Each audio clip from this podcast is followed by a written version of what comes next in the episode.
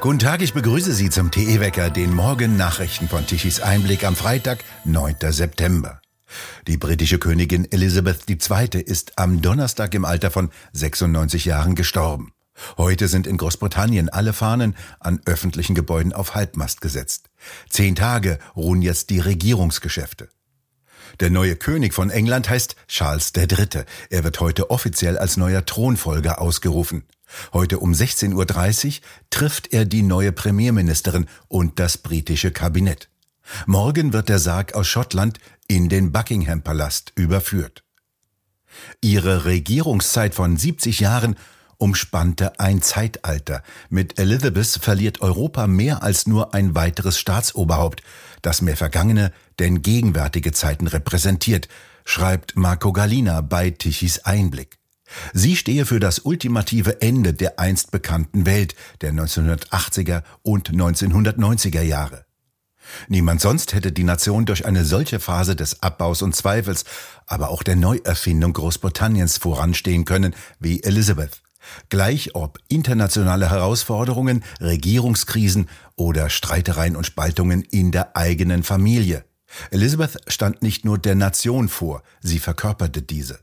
In einem Akt völliger Selbstaufgabe wurde sie über Großbritannien hinaus zum Ideal von Kontenance und Würde. 16 Premierminister erlebte die Königin, angefangen von Winston Churchill bis hin zu Liz Truss, die sie erst vor wenigen Tagen ernannte. Dabei hat sie einen konservativen Standpunkt zu einer Devise ihrer Amtszeit erhoben. Es war schon immer leicht zu hassen und zu zerstören, etwas zu bauen und zu pflegen ist viel schwieriger. Elizabeth sei immer Staatsfrau gewesen, nie Politikerin, so Marco Galina. Jetzt also doch wieder. Der Bundestag hat das sogenannte Infektionsschutzgesetz angenommen. 702 Abgeordnete haben zum Infektionsschutzgesetz namentlich abgestimmt. 386 Abgeordnete haben für die Maßnahmen in diesem Herbst abgestimmt, 313 dagegen, drei Abgeordnete haben sich enthalten. Viel hat die Ampelkoalition an die Länder abgeschoben. Sie müssen die Maskenpflicht für Schulkinder ausrufen, die Obergrenzen für Veranstaltungen, die Maskenpflicht im Freien und die Eingriffe in die Grundrechte, etwa in die Versammlungsfreiheit, die im Gesetz der Ampel angelegt sind. Damit setzt Deutschland seinen Alleingang in Europa fort. Die Ampelkoalition habe die Regeln anpassen wollen an das, was im übrigen Europa als überwiegender Standard gelte. Dies behauptete der gesundheitspolitische Sprecher der Grünen, Dahmen. Die CSU-Abgeordnete Emmy Zollner fragte ihn, wie es sich denn wissenschaftlich erklären lasse, dass die Maskenpflicht in Flugzeugen künftig nicht mehr gelte, in Fernzügen aber schon. Die FDP stimmte dem sogenannten Infektionsschutzgesetz zu, obwohl das zurzeit FDP bestimmte Forschungsministerium in einer Studie herausfand, dass eine medizinische Notwendigkeit nicht mehr besteht.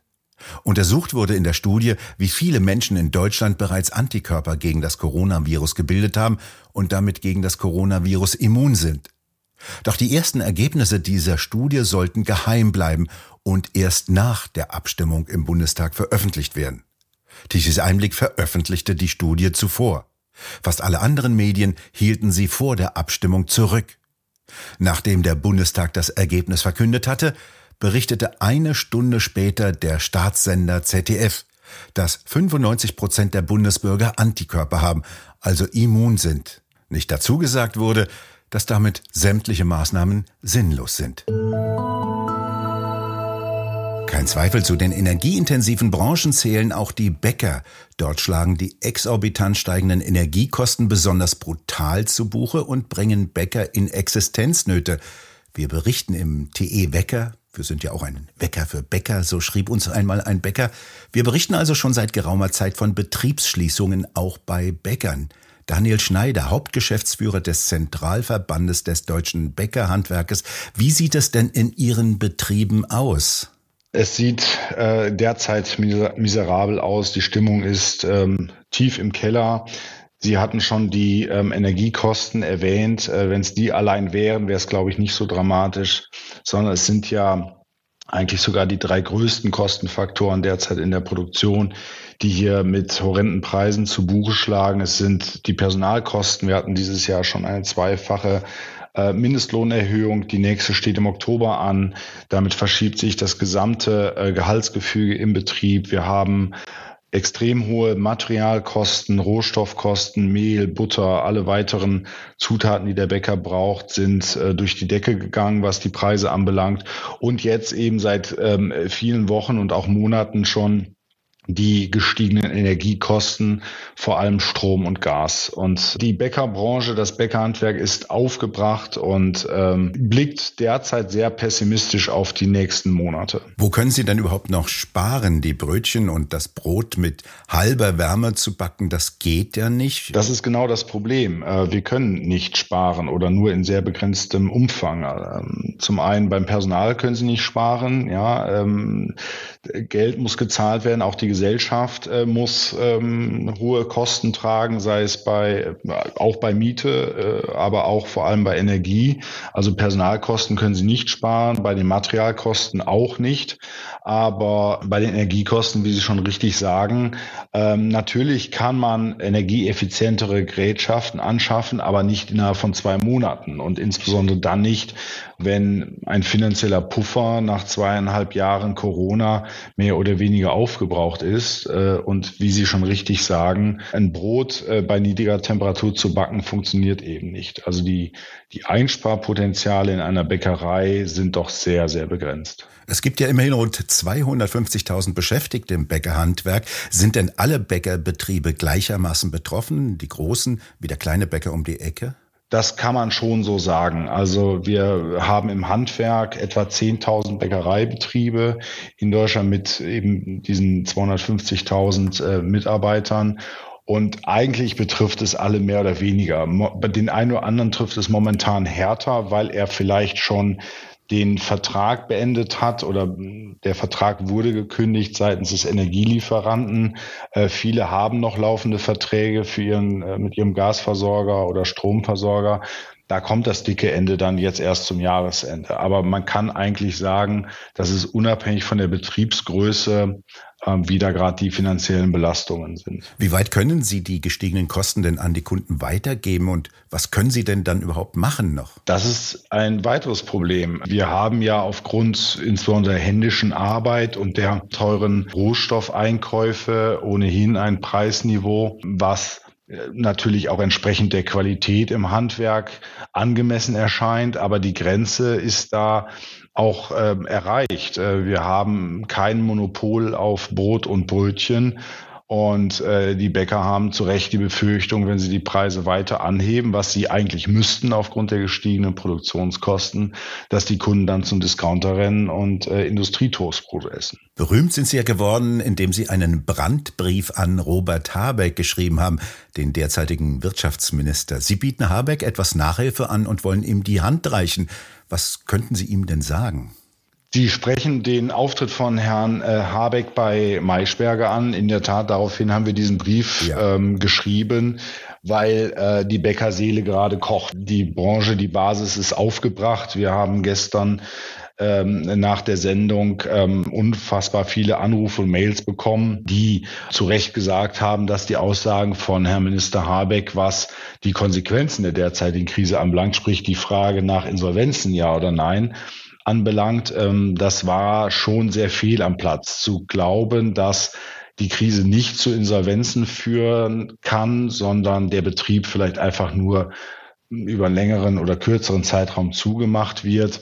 Das kann bei einem bei einem Autohersteller funktionieren. Äh, das haben wir in der Finanzkrise erlebt, dass äh, Opel sein Werk runter oder seine Werke runtergefahren hat.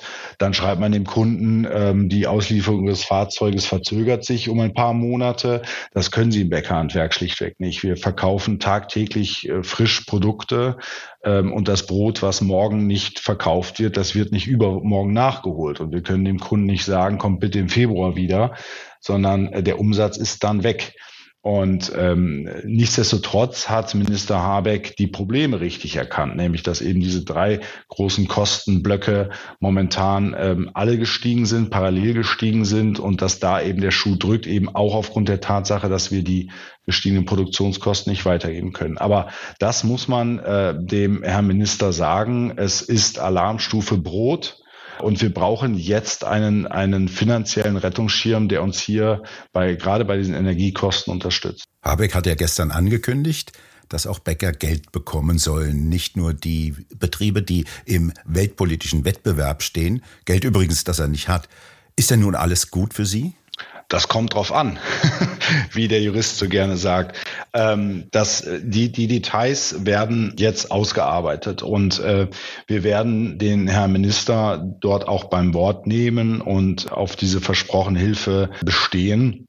Äh, es darf eben kein Tropfen auf den heißen Stein sein. Sie haben gerade die, ähm, die Hilfen nach dem äh, Entlastungspaket Nummer eins, diesem Energiekostendämpfungsprogramm angesprochen zu dem in der Tat äh, äh, die, die backende Branche, also Brot, Brötchen nicht zählen. Also es reicht nicht, hier einen kleinen Heizkostenzuschuss äh, zu machen. Ja, also ähm, wir brauchen da schon massiven Unterstützung, sei es durch eine Deckelung der Strompreise, ähm, sei es durch Ausnahmen von Gasumlagen, von ähm, äh, Reduktion von Steuern, Abgaben auf Strom und Gas. Also die Hilfe muss da schon massiv sein, weil sonst äh, schauen wir in, in der Tat in eine düstere Zukunft und befürchten viele, viele, viele Betriebsaufgaben. Daniel Schneider war das Hauptgeschäftsführer des Zentralverbandes des deutschen Bäckerhandwerkes. Vielen Dank für das Gespräch. Sehr gerne. Zu einem anständigen Fußballspiel gehören eine Bratwurst und ein Bier oder je nach Ergebnis auch zwei oder drei. Das ist einfach Tradition.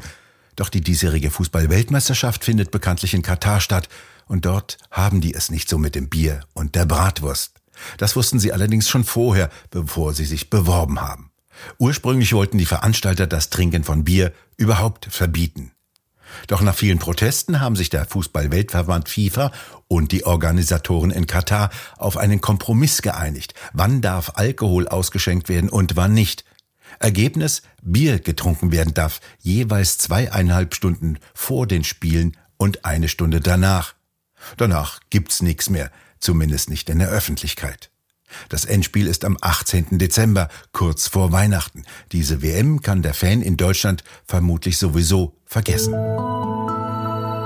Unbeständig und wechselhaft präsentiert sich das Wetter. Es bleibt meist wolkig, gegen Abend kommen dann kräftige Regenschauer von Westen her auf mit vereinzelten Gewittern. Die bleiben noch am Samstag erhalten.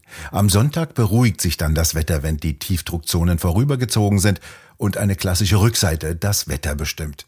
Die Temperaturen erreichen heute nur noch etwa 20 Grad. Wenn die Sonne zwischen den Wolken hervorkommt, dürften es etwas mehr werden. Wir bedanken uns fürs Zuhören. Schön wäre es, wenn Sie uns weiterempfehlen. Weitere aktuelle Nachrichten lesen Sie regelmäßig auf der Webseite tichiseinblick.de. Und wir hören uns morgen wieder, wenn Sie mögen.